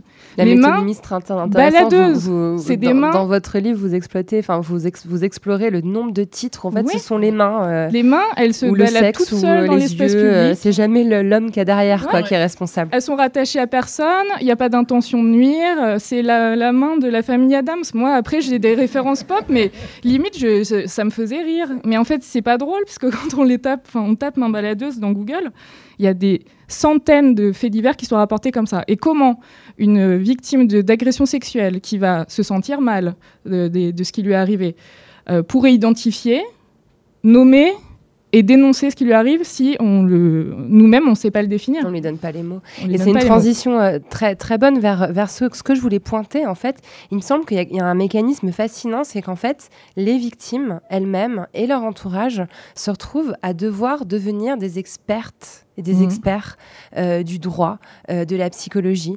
Euh, voilà, on, on se rend compte, Adèle Haenel le raconte dans l'entretien, qu'elle a, potassé le droit. Quoi. Elle essaie vraiment de devenir, euh, de, de comprendre en fait euh, le parcours judiciaire qu'elle est en train de traverser. On le retrouve aussi dans le récit que j'ai trouvé vraiment poignant, m'a mis les larmes aux yeux, de San Von Roy, qui est la principale plaignante euh, contre Luc Besson. Et euh, on sait que. Qui est en fac de droit maintenant. Donc, Qui euh, est en fac de droit, littéralement. Elle a pris des- fait des études de droit Qui est en train de devenir avocate, donc elle est coupée dans tous les films, apparemment, enfin dans un film, pardon, je- je- j'extrapole. Euh, mais alors, elle est en train de devenir euh, juriste, et puis surtout, elle, elle recueille euh, la parole des victimes. Euh, je trouve ça intéressant parce que vous aussi, Nadège, vous êtes devenue vraiment experte de l'amnésie post-traumatique. Je pense que vous pouvez faire une interview entière, euh, quasiment au même niveau que Noël Salmona, qui est la psychologue qui l'a vulgarisé, tellement vous avez étudié ces mécanismes-là. Est-ce qu'on ne tient pas là aussi la preuve de, de, de l'échec global de la société à, à correctement épauler ses victimes, quoi? Rose, je ne sais pas si vous voulez réagir. Vous-même, vous êtes devenue experte en oui, quelque sorte. c'est ce que j'allais dire Ouais. en fait. euh, tout le travail que j'ai fait de, de rouvrir euh, des Becherel, euh, des, des cours de, de sémantique, euh, de méthodologie de commentaires composés, de, de toutes ces choses-là, tout ce travail euh, bénévole en fait qu'on est forcé de faire pour l'offrir au plus grand nombre. euh, c'est un peu de l'éducation populaire et je suis très contente de le faire, mais euh, quand à un moment on est épuisé de, de tout ça, on réalise qu'en fait c'est un travail qu'on ne devrait pas euh, avoir à porter en tant que citoyenne euh, ou individu. euh. voilà, il devrait y avoir des instances qui s'occupent de ça. Il y a le CSA pour, pour l'audiovisuel et la radio. Pour la presse écrite, il n'y a rien. Il n'y a aucun recours. On va après nous accuser de faire le tribunal médiatique parce qu'on on va critiquer la manière dont les médias traitent les victimes de violences ou les femmes dans les médias. Mais qu'est-ce qu'on a comme recours en fait à part nous nous organiser en dehors de- du système? et, euh, et à critiquer, à travailler, à prendre sur notre temps euh, personnel, euh, parfois devoir être dans la précarité pour mener ces combats-là. Et, et c'est vrai, hein, enfin, je, suis- je trouve que c'est très juste de, de, de démontrer qu'il y a une professionnalisation du, du- du féminisme en fait. Et de, voilà, c'est vrai qu'on doit être experte de la psychologie, du psychotraumatisme, de toutes les lois, des définitions juridiques et des mots encore maintenant par-dessus. ouais. Moi, je suis frappée dans les affaires que j'ai couvertes au fil des années avec mes collègues de Mediapart sur en fait les, fulgurances intellectuelles des personnes victimes qui arrivent à analyser, euh, mais, mais avec une force incroyable, les rapports de domination euh, dans le monde, euh, les, ce qui leur est arrivé et il y a une capacité d'analyse toutes CSP euh, confondues qui est incroyable parce que justement en fait c'est ce, temps-là qu'elles prennent et, euh, et- et cette analyse du monde, en fait, euh, c'est un, effort qui découle de ce qui leur est arrivé, en fait, et qui, qui n'est pas euh, étendu dans la société, en fait. Et c'est quelque chose qui leur est reproché dans les auditions judiciaires. C'est-à-dire que combien d'avocats, d'avocates vont conseiller aux victimes de pas parler d'amnésie traumatique ou de pas parler de dissociation ou d'avoir des termes comme ça euh, très psychologiques ou très euh, voilà euh, ou de donner l'impression d'a- d'arriver déjà avec un, un truc trop ficelé en fait. Ça fait, Donc- pas, pas bonne victime, quoi. La Donc- victime est trop armée, Ah donc bah, j'ai un, exemple dans un, dans un, dans un dossier où, euh, où euh, c'est ce qui avait été conseillé à, à la personne qui, qui analysait ça très bien, etc. Et on, lui, on lui avait dit euh, vas-y mollo, euh, etc. Et ce qui fait qu'à l'expertise psychologique, elle a été, elle a été jugée comme euh, d'intelligence euh, moyenne, voire basse, parce que du coup, elle s'était voilà, elle s'était un petit peu restreinte, etc. pour pas donner l'impression. Et c'est terrible, c'était une femme très intelligente, etc. Mais donc, voilà, il y a une méfiance vis-à-vis de, de ces discours qui arrivent comme ça, avec déjà des mots, des termes, etc. Alors que bien souvent, bien sûr qu'elles ont eu dix fois plus le temps d'analyser tous ces rapports de domination, de de pouvoir, de la question de, du- de l'abus de pouvoir dont je parlais tout à l'heure étant donné ce qui est arrivé en fait. Donc euh, voilà, et donc c'est d'elles qui du coup font cette pédagogie qui devrait être faite euh, par bien d'autres personnes en fait. Voilà. Nadège, vous avez l'impression d'avoir dû vous armer depuis que vous avez ce statut de victime, entre guillemets? En fait, moi, je l'avais déjà fait avant, mais c'est juste que maintenant, je, le, enfin, je donnais cette parole dans, dans, dans l'espace public, alors qu'avant, c'était dans ma sphère privée. Euh, mais c'est surtout que, en fait, je voulais absolument. Euh, enfin, j'ai commencé à anticiper justement les réactions que ça allait être que je, j'explique que j'avais été victime. Surtout que moi, mon, agresseur euh, au, sur, le, continent africain, enfin un des agresseurs, un, il était là quand j'ai parlé au FESPACO, il était dans les parages. et puis, ce qui est incroyable, ça rejoint ce que vous avez dit tout à l'heure, une de vous deux, c'est que euh, parce qu'il y a aussi un comédien, euh, c'est une scène une scène d'amour en fait. D'ailleurs ça c'est pour ça que c'est vraiment formidable. Le collectif 50-50 ils font plein de choses formidables sur le fait de euh, mettre un coordinateur d'intimité qui est là pour gérer parce que faut savoir que quand vous arrivez sur un tournage et que vous avez une scène d'amour notamment ou une scène dévêtue, euh, vous êtes complètement vous ne savez pas comment ça va se passer en fait. Et souvent le réalisateur ne euh, vous explique pas euh, que vous avez le droit en fait de montrer ce que vous avez envie de montrer. Donc là, il y a un coordinateur d'intimité qui vous aide en fait à préparer cette scène d'amour. Et moi, donc c'est une scène d'amour et euh, le comédien, je lui avais dit expressément, je veux absolument pas que tu embrasses mes seins, tu touches, voilà, bref. Et à première action, il a commencé à prendre mes seins, à les embrasser, et en fait, j'ai fait, j'ai vraiment, j'étais sidérée, donc j'ai arrivé à hurler. Et il faut savoir que cette personne-là, like, je vois encore hier, il like mes photos et euh, il n'a pas du tout conscience en fait de, euh, de ce, de ce qu'il a fait. Euh, donc moi, je voulais avoir le plus d'armes intellectuelles précises pour contrer ben, déjà tous les crétins que j'allais avoir sur mon chemin, et il y en a beaucoup. Euh... il y a tellement de gens sots, c'est impressionnant. non, non, mais en plus, ce qui est, bizarre, c'est par exemple, moi, si on me demande, me demande de parler de, euh, de chimie ou je sais pas, euh, de quelque chose de, dont je maîtrise pas le sujet, je vais pas parler. Mais maintenant, on a vu, vous avez vu, il y a plein d'experts. Il y a beaucoup d'experts sur les violences sexuelles. Alors, qu'est-ce que vous pensez, Bernard Montiel euh, de me dire, Oui, alors moi, non. Mais Bernard Montiel, Bernard Montiel. Dire, ok, Harry Habitant, c'est ton pote. Mais pardon, enfin, je veux dire, pourquoi on pose des questions à des gens qui n'ont aucune euh, ni expertise, ni recul, ni. Enfin, c'est quand même dingue. Donc moi, je voulais avoir le plus de, d'outils. Et voilà, mais c'est vrai que après, j'ai cru que euh, justement, en tant que victime experte, entre guillemets, euh, les pouvoirs politiques allaient s'emparer un peu de ce que j'avais fait, de, de réflexions que j'avais sur le terrain, etc. Donc au début, on a eu des échanges, notamment avec Marlène Schiappa, euh, Alexandra Louis, ouais, vous pouvez rire. Et, euh, et voilà. Et donc ça n'a pas été suivi bah d'effet.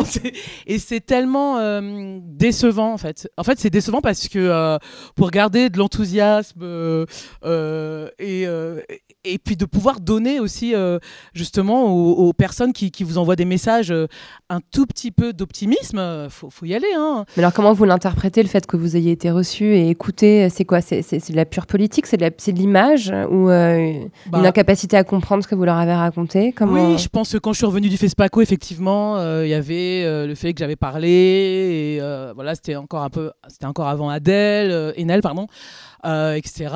Donc voilà, je pense que c'était peut-être sympathique, peut-être qu'elle avait envie de prendre le thé avec moi, je ne sais pas.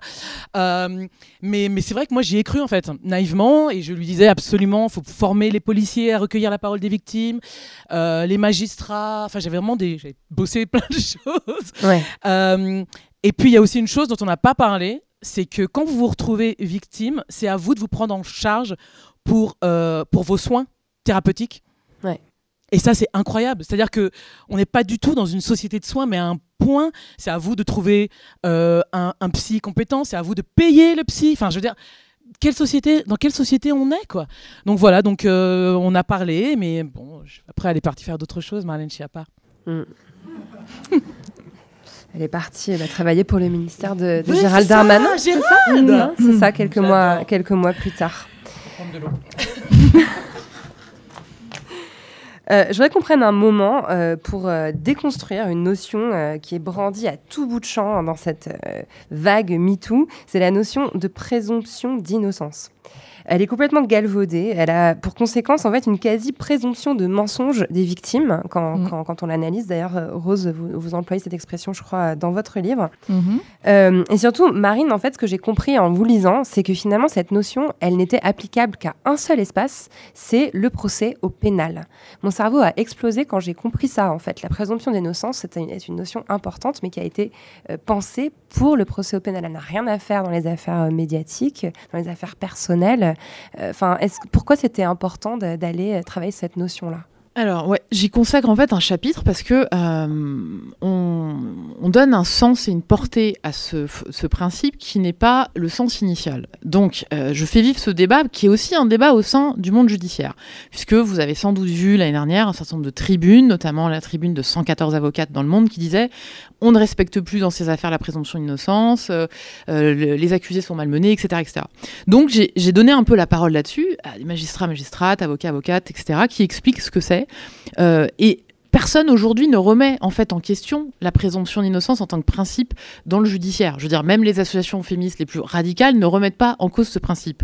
En revanche, il y a un vrai problème dans l'interprétation qu'on lui donne. La présomption d'innocence, c'est une règle judiciaire, pénale, qui, qui veut dire que tant qu'on n'a pas démontré euh, la culpabilité, la personne était présumée innocente. Et euh, il y a un magistrat qui le résume bien dans le livre et qui dit euh, la présomption d'innocence, c'est monsieur, asseyez-vous, je vais vous démontrer que vous êtes coupable, et si je n'y arrive pas, il ne se passera rien.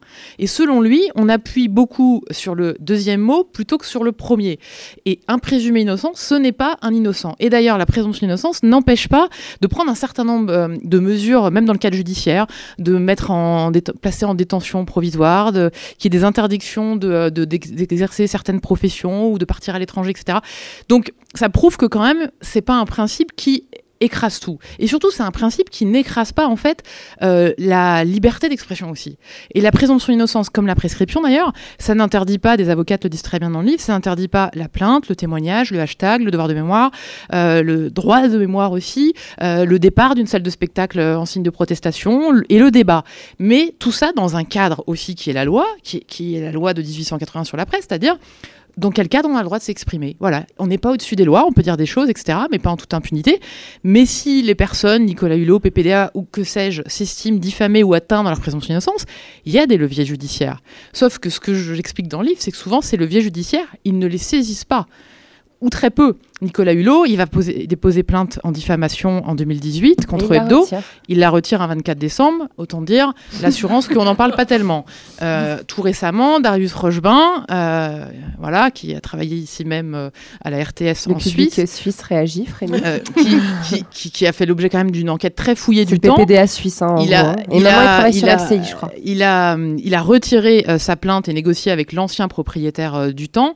Gérald Darmanin, on a révélé à Mediapart qu'il avait très discrètement retiré sa plainte en dénonciation calomnieuse contre la deuxième plaignante, l'habitante de Tourcoing, dont la plainte avait été classée euh, sans suite. Elle avait déposé plainte pour abus de faiblesse contre Gérald Darmanin. Classement sans suite, quelques mois plus tard, discrètement, et on l'a révélé à Mediapart, euh, il a retiré sa plainte alors même qu'il avait dit qu'il irait jusqu'au bout. Euh, donc c'est pour ça qu'en fait il faut rappeler en fait euh, ce débat. Mais donc la présomption d'innocence, c'est un principe quand il y a une enquête pénale. On est soumis nous journalistes à ce principe quand il y a une enquête pénale en cours. Mais par exemple, quand on révèle l'affaire Adèle Haenel, enfin moi je l'appelle l'affaire Christophe Rougia, Oui, eh ben oui. il n'y a pas d'enquête pénale en fait. Donc dire présumé à tout- innocent à tout bout de champ n'a pas de sens. En revanche, en revanche, et c'est important, il y a d'autres principes. Nous, journalistes, on est soumis à un principe important qui est le respect du contradictoire. Ça veut dire que quand on fait ces enquêtes, il est normal que à la fin, quand on a tous les éléments, on appelle le, ou les personnes mises en cause, on leur donne tous les éléments, on les questionne, ils ont le droit de répondre, ils ont le droit de prendre la parole, ils ont le droit de donner d'autres éléments qui peut-être vont nécessiter de notre part de nouvelles enquêtes, de nouvelles investigations pour essayer de démêler des choses. Donc euh, ça, c'est un principe fondamental. Euh, on a un code de la route, nous journalistes quand même. C'est la charte d'éthique des journalistes, c'est c'est euh, c'est aussi euh, voilà ce respect du contradictoire, la base factuelle sérieuse de l'enquête, etc. Et ça, c'est important. Et euh, le mis en cause, quoi qu'on en pense, il doit pouvoir répondre, il doit pouvoir avoir la parole dans l'article, même si parfois c'est dur à entendre pour les personnes victimes, et je le comprends. Mais nous, on doit faire ce travail-là. Et donc c'est pour ça que euh, de répéter présomption d'innocence à chaque fois qu'une personne victime parle, euh, une avocate fait une euh, comparaison que je trouve intéressante dans le livre. Elle dit euh, vous faites voler votre sac dans la rue, vous Mhm. criez au voleur. Est-ce qu'on va vous dire eh non Ah, présumé Madame- voleur, Ma- attention. Madame, présomption d'innocence. Et donc je trouve que c'est intéressant de toujours faire la comparaison avec d'autres affaires que les violences sexuelles parce qu'on s'aperçoit que c'est la même chose. Je veux dire, vous allez déposer plainte pour vol ou pour cambriolage, on, on présumera jamais que quand même peut-être vous pouvez mentir. Voilà, Mmh. non, on va faire l'enquête, etc. Donc je crois que c'est important de rappeler le sens de la présomption d'innocence très exactement. Et encore une fois, c'est un principe judiciaire que personne ne remet en cause, contrairement à ce que j'entends. Je voulais quand même euh, préciser, parce que peut-être que l'info est passée, euh, vous est passée sous le nez sans que vous la voyez, c'est intéressant. Euh, le garde des Sceaux, donc français, Éric Dupont-Moretti, a commandé en avril à Elisabeth Guigou un état des lieux de la présomption d'innocence. Donc il y a un rapport qui a été rendu le, le 15 octobre qui s'alarme hein, de, la violation de cette présomption. Donc voilà, l'urgence du gouvernement français, c'est la protection de ces, de ces hommes innocents dont la dont la réputation euh, est broyée euh, par, par toutes ces femmes qui tirent bénéfice hein, de leur témoignage, évidemment. Voilà, voilà. Euh, on n'a plus que 5 minutes. Je suis un petit peu dégoûtée parce que j'avais encore à peu près 850 questions. Euh, mais j'ai quelque chose d'un peu provoquant en fait, Euh, une question un peu provocante à vous poser. Moi, après avoir lu euh, vos, vos deux livres, après, avoir, après vous avoir écouté Nadège, je comprends qu'un choix rationnel puisse être fait par les femmes qui ont été victimes de violences, celui de la fermer en fait.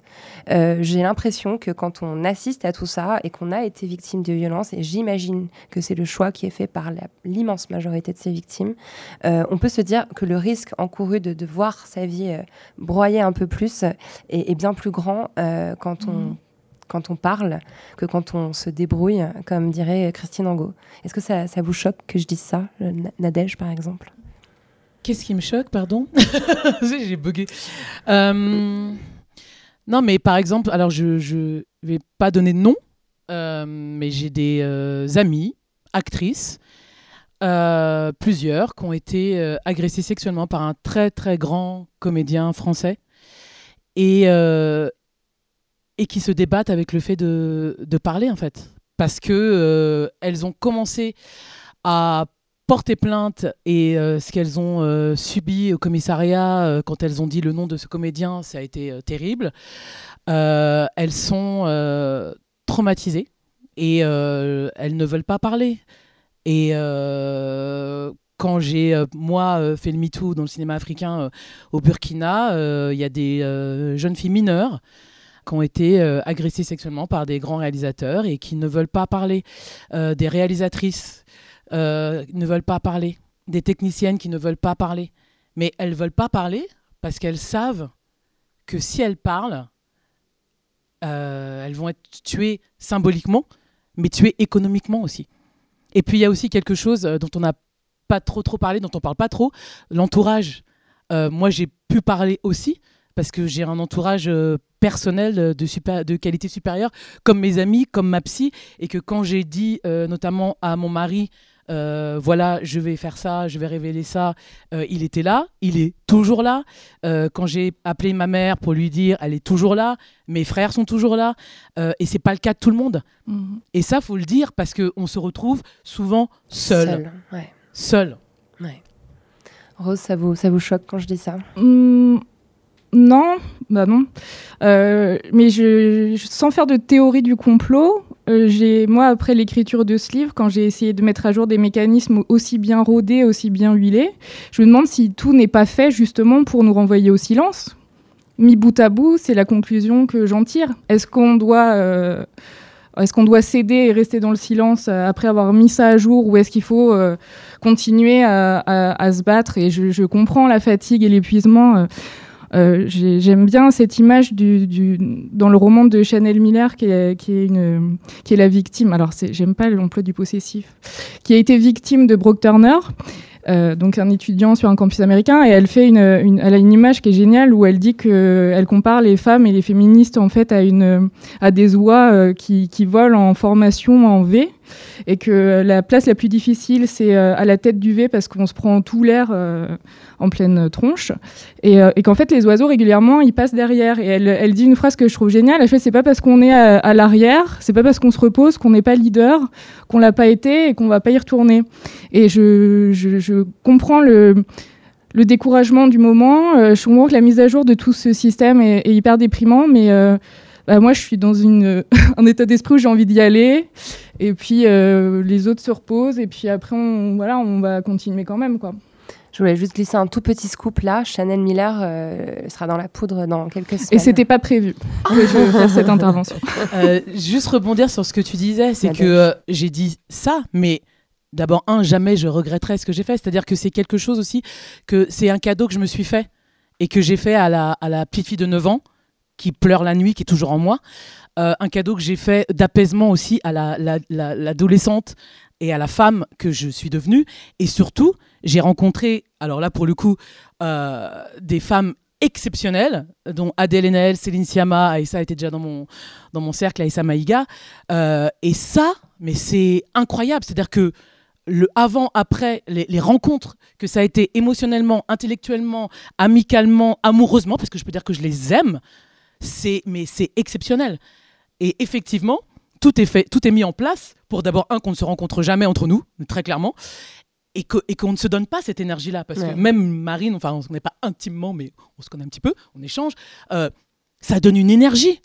Et évidemment que ils veulent, enfin, le fucking patriarcat veut nous couper de cette énergie-là. Voilà. Ouais, et tout, tout le monde n'a pas justement euh, cette communauté-là, en fait, de cette communauté de victimes, comme dit Adèle Haenel dans, dans, dans le- dans l'entretien, c'est-à-dire euh, de se tenir chaud et de pouvoir échanger là-dessus. hein. Dans, le livre, je développe euh, le cas d'une agricultrice dans l'Isère qui euh, vi- vit dans une solitude énorme avec, en fait, ce- ces violences qu'elle a subies, qui la poursuivent encore aujourd'hui. C'est très dur. Elle vit, voilà, sa propriété agricole est à un kilomètre de l'homme qu'elle accuse de viol, en fait, qui est son ancien patron. C'est aussi ça dans un petit village. Il n'y a pas tout ça. Il n'y a pas voilà, il y a pas Nadège Bossondia, Nadège Haenel, etc. Donc euh, d'où l'importance d'avoir ces récits publics en fait. Euh, sauf que c'est compliqué de demander aux victimes de, de tout porter, de porter cette pédagogie, etc. Nous, ce qu'on fait à Mediapart quand euh, on fait ces enquêtes-là, c'est que on dit toujours aux personnes qu'on sollicite ou qui viennent nous voir. Euh, vous n'avez aucune obligation de témoigner. On vous, on va pas chercher à vous forcer, à vous contraindre évidemment, à vous convaincre. Euh, c'est un choix, prendre la parole anonymement ou, pas, ou prendre la parole tout court ou pas, euh, qui vous revient. Mais nous, on vous met tout sur la table, tous les éléments. Ce qui peut se passer, ce qui peut se passer euh, si vous prenez la parole, ce qui, voilà, on vous met les éléments et c'est à vous de peser les choses. Il m'est arrivé un grand nombre de fois de mettre des articles à la poubelle parce que au dernier moment finalement elles, elles ont fait demi-tour et sincèrement on peut pas leur en vouloir en fait étant donné les conséquences qui sont celles de la parole. Même quand on est, on est Adèle Haenel il y a des conséquences en fait. Bien donc euh, il faut peser tout ça mais c'est certain que le fait que ces récits existent, c'est euh, une énorme euh, aide pour, euh, voilà, pour Catherine, qui est agricultrice dans l'Isère, et pour euh, plein d'autres, pour euh, cette agente municipale à Vincennes, qui du coup a, a eu l'impression aussi, elle, de faire partie quelque part, de contribuer à MeToo. Je raconte aussi dans le livre l'histoire des, des, des agents de nettoyage des trains de la gare du Nord, qui est une histoire aussi terrible. Voilà, des, des gens qui sont dans une précarité énorme, pour qui c'était c'était vi- vital et qui se retrouvent à rembourser ce qu'ils ont gagné en première instance quand même. Donc ils ont gagné en première instance, en, pro- en appel ils ont moins gagné, ils doivent, rembourser alors qu'ils sont smicards en Seine-Saint-Denis, euh, pour certains 80 000, 100 000 euros. Euh, donc c'est terrible, mais euh, bah, elles se disent on a contribué à MeToo, on a, on a contribué à porter la parole des femmes de ménage qui en fait se font agresser dans leur travail, qui peuvent rien dire parce qu'à un moment donné sinon bah, elles- elles ramènent plus le salaire qui est indispensable dans le foyer.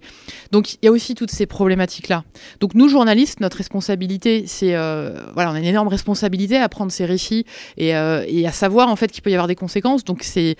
Il faut pas, il faut pas forcer les gens à témoigner. Euh, évidemment qu'on aurait tout intérêt à avoir tel témoignage, etc. Moi, j'ai vraiment parfois mis à la poubelle des enquêtes euh, qui m'ont pris des mois, etc. Mais il faut respecter euh, ces choix-là et il faut, voilà, faut pas juger les gens qui disent que finalement ils vont pas parler parce que c'est tellement difficile.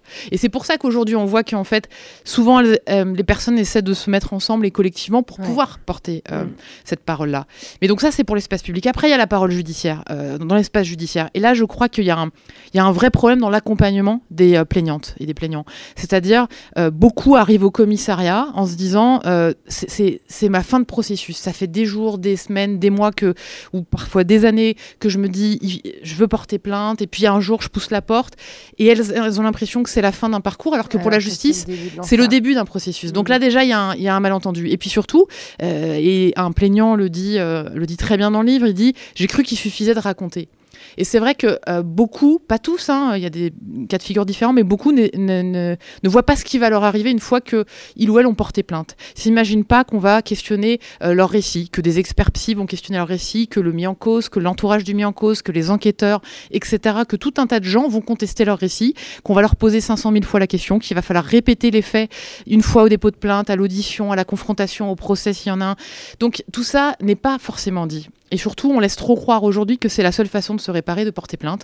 Je crois que chaque personne victime est unique. Et je mets ce sujet dans le livre, justement, les attentes des, des principales concernées, à qui on ne demande pas, pas assez souvent qu'est-ce que vous attendez de la justice, en fait? Mm. Et des avocates le disent très bien dans ce livre, c'est finalement, il faut peut-être réfléchir à des alternatives à la plainte. Parce qu'il y, y, y a, des personnes qui veulent un procès, il y a des personnes qui veulent que leur agresseur aille en prison, il y en a d'autres qui espèrent que ça se règle à un autre niveau et surtout une reconnaissance des faits. Une reconnaissance des faits de l'agresseur, mais aussi de, de la famille si ça a été par exemple un cas d'inceste, de l'entreprise si ça a été un cas de violence euh, sur le lieu de travail. Et une association me disait très bien que si ça se réglait à certaines échelles, par exemple au sein de l'entreprise, quand les violences ont eu lieu dans le cadre de l'entreprise, ouais. il y aurait peut-être moins de plaintes pénales. Ouais. Et finalement, on arriverait à résoudre correctement en sanctionnant à d'autres niveaux aussi les agresseurs et qu'ils admettent les faits, qu'il y ait une reconnaissance détaillée des faits peut-être et puis que ça puisse créer un dialogue.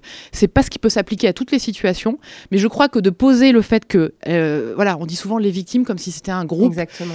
homogène justement et euh, voilà une espèce de, de, meute comme ça. Non, en fait, il y a des personnes derrière, il y a des récits, c'est pas des numéros, et il y a des attentes différentes. Mmh. Et donc le choix de porter plainte ou non, le choix de euh, témoigner publiquement dans la presse ou non, mais ça appartient à chacun, à chacune avec des conséquences. Et donc c'est tout ça qu'il faut pouvoir expliquer. Et pour moi, l'accompagnement, notamment judiciaire et psychologique, etc., euh, des, des, plaignantes et des plaignants et des victimes est euh, fondamental en fait. Et c'est mmh. là-dessus qu'on est très en retard en France et qu'il faut quand même pouvoir s'améliorer. Ouais, et dans votre livre, vous donnez de nombreuses pistes, notamment concernant la, la, la justice euh, réparatrice. Enfin, c'est quelque chose restaurative. Ouais. restaurative. Enfin, il y a deux façons de l'appeler, je crois.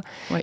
qui est un débat qui commence à être de plus en plus posé. Et c'est vrai qu'on peut s'interroger. D'ailleurs, Chanel Miller aussi en parle dans, dans, son témoignage. Est-ce que une personne qui va porter plainte, elle a forcément pour objectif de voir son agresseur mis en prison pour un long nombre d'années? Peut-être qu'elle préférerait être assise à une table face à lui et pouvoir échanger, comprendre, dialoguer. Et ça, c'est une, possibilité qui n'est pas du tout, euh, du tout évoquée. Euh, je ne devrais pas poser une question, une dernière question, mais je vais le faire. Euh, parce que je voudrais justement euh, vous interroger, Rose, sur ces réseaux sociaux. Alors, on pourrait faire une table ronde entière là-dessus, mais, mais moi, parfois, quand je vois euh, des, des, des, hashtags se lancer, comme MeToo inceste, par exemple, et que mm -hmm. je vois des témoignages qui sont si difficiles à livrer, qui réveillent des traumatismes tellement violents, se retrouver sur Instagram, sur, sur Twitter, sans que les personnes, sans, sans, sans qu'on soit certaine que la personne qui parle derrière son écran soit bien prise en charge mm -hmm. psychologiquement, que son témoignage soit pas accueilli par des insultes ou enfin est-ce qu'il n'y a pas aussi enfin quelque part il y a quelque chose de fabuleux euh, dans cette idée qu'on peut euh, finalement euh, parler à, à, plusieurs millions en même temps? Et en même temps il y a aussi des dangers inhérents comme c'est votre votre métier de base ces réseaux sociaux oui alors moi, j'ai lancé un hashtag et un, une initiative qui était Musique Tout et on a refusé euh, de fonctionner comme ça. Donc, je vais pas être la bonne personne pour l'expliquer. Bah, au contraire, c'est ça que je voulais que voilà, vous racontiez. Je, me suis dit, enfin, euh, on s'est dit, on, est, on, était plus, on était au moins euh, deux cofondateurs et, et d'autres personnes qui sont restées anonymes. on s'est dit, justement, c'est tout ce qu'on veut éviter de mettre en pâture, pour reprendre le discours réactionnaire, des, des victimes sur Internet. Euh, notamment pour euh, ces questions de prise en charge et de conséquences et toute la responsabilité que c'était de lancer quelque chose. Puis après, euh, ben, vous verrez bien comment ça se passe. Je connais assez les réseaux sociaux pour savoir que les conséquences peuvent être difficiles et qu'il faut s'endurcir pour, pour pouvoir partager ce genre d'expérience. Et nous, on avait, on avait monté un truc alternatif. En fait, c'était un formulaire de témoignage. Euh, c'était un, Google Doc, hein, tout simple, euh, Excel, version Excel, et on a demandé aux, victimes de témoigner. Et notre but, c'était pas de partager chaque récit avec un hashtag, c'était de les, euh, les agréger pour que, ben, comme on le sait, je suis toujours dans mon obsession du nombre de paroles qu'il faut, mais j'ai dit s'il y a huit victimes, euh, quand même, on va peut-être commencer à nous croire, quoi. Donc, et on les a, on a travaillé avec Mediapart, avec Lénaïque Brédou et Donatien Huet. Euh, pour donner ces témoignages, on les a un peu dispatchés en disant bah, voilà, vous avez une source en tant que média pour enquêter, vous avez les contacts, euh, les, personnes sont, consentantes pour y aller, allons-y et, on va proposer autre chose que juste du récit euh, sous forme de hashtag. Parce qu'il y avait un autre truc, moi, qui me dérangeait euh, à l'époque, c'est est-ce que on normalise pas la violence aussi à toujours l'exposer comme une norme? Si je, moi, c'était mon secteur de la musique. Si je suis euh, une jeune, enfin, si j'étais euh, très jeune et que j'arrivais dans ce secteur et que je voyais euh, des viols, des agressions sexuelles, est-ce que j'intérioriserais pas que c'est la norme? Mmh. Surtout que faire ça, c'est proposer aucune solution. Parce que c'est juste dire, bah, c'est un fait, mais comme c'est anonyme, il va rien se passer. Du coup, on, on- on produit un discours de violence aussi nous-mêmes. Et c'est donc pour le coup, moi, j'avais, on avait refusé de faire ça. On était passé euh, par euh, l'action, quoi, Hmm. l'action directe, euh, action-réaction. On prend les témoignages, on les distribue et on s'occupe, mais- on s'occupait même pas d'a- d'accueillir la parole. On renvoyait vers des assos et, et donc non, moi, je, je pense que ils sont politiquement importants, mais ça pose quand même la question euh, des personnes euh, au bout. Est-ce qu'elles se rendent bien compte? Et surtout, nous, euh, comment on le traite quoi, en tant qu'individu? Mmh, ouais. Donc parler, oui, mais euh, pas n'importe comment, pas n'importe bah, je, pense. Et puis moi, c'est la- l'action, en quoi. fait. Combien de Mm. temps on va dire que ça existe euh, pff, j'ai- Moi, j'en peux plus de lire ça, en fait. Toutes les pages, euh, je, je veux pas du tout... euh, être dans le jugement, mais moi, je suis, euh, j'arrive dans une, une autre étape où je, je peux plus lire euh, qu'il y a des violences sexuelles et sexistes partout sans euh, qu'on on ait de solution à apporter, quoi. Mm. Et donc, que ce soit la justice, que ce soit bah, le rapport de force euh, sur les réseaux sociaux, rapport de force médiatique, je sais pas encore exactement la solution, mais, euh, mais euh, voilà. En tout cas, ben, du coup, ça tombe bien, mais je, je, m'interroge beaucoup sur ces questions, enfin sur ces sur l'utilité des hashtags. Et, Ouais, bah on a envie de la suite maintenant, quoi. Oui. ça. Ouais. Là, Bah, c'est bon, euh, je pense qu'on a bien compris. Bah, c'est- C'est, c'est, c'est pour ça que cette saison s'appelle Moi aussi et après. C'est- Voilà. Je suis pareil, je suis un peu là. Et donc, et donc la solution, ça s'appelle le féminisme en fait, c'est comprendre le caractère systémique de la domination patriarcale dans la société. Petit hint pour euh, celles et ceux qui n'ont pas suivi. Bon, on va boucler ce- cette table ronde avec une petite question traditionnelle. Marine, vous l'avez déjà eu, donc peut-être que je vous ressoule pas à nouveau. Je Nadège. me rappelle même plus de la question. Bah, alors, alors, on va Non, non, partir non, en je- impro. Nadège, ça évoque quoi pour vous la poudre? Ah oui. La poudre? Oh Oulala Je sais pas, je vois de la neige, je sais pas. C'est parce qu'on est, on est en Suisse et qu'il a neigé hier. Euh, ouais, mais je vois de la neige rose. Voilà. Je sais Ah, pas. Ok. J'ai une séance après, peut-être. Et vous, Rose, ça évoque quoi pour Bah, vous moi, c'est pas très original, mais c'est la, la poudre euh, d'explosif qui s'enflamme jusqu'à euh, arriver euh, à l'explosion un jour. Préparez-vous pour la bagarre, hein, quand Ouais, même. On je- s'en compte. Je veux je dire, on suis se, sur on se refait hein. pas. On se Je refait suis sur pas. un champ lexical. ouais. Deux versions. Et Marine, qu'est-ce que ça vous inspire? Bah, je crois que la dernière fois, j'avais répondu que c'était la dynamite des enquêtes euh, journalistiques qui brisait l'omerta, quelque chose comme Tout ça. à là. fait. Voilà. voilà. Euh, Voilà. Elle était préparée là. hein. pas du tout, j'avais oublié, alors que quand même, c'est la question récurrente. Voilà. Merci infiniment à toutes les trois. Merci beaucoup. Merci à, à vous vous. qui avez suivi la table ronde. Merci. Merci.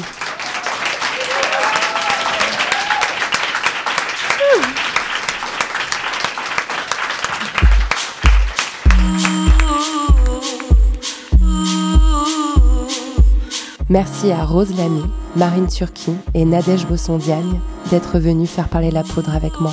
Et merci aux créatives pour le temps et l'énergie déployée. La Poudre est un podcast produit par Lorraine Bastide, diffusé en exclusivité sur Spotify. Générique par Lorraine Bastide et Marion Emery, d'après une création originale d'Aurore Meyer-Mailleux sur une chanson de Bonnie Banane.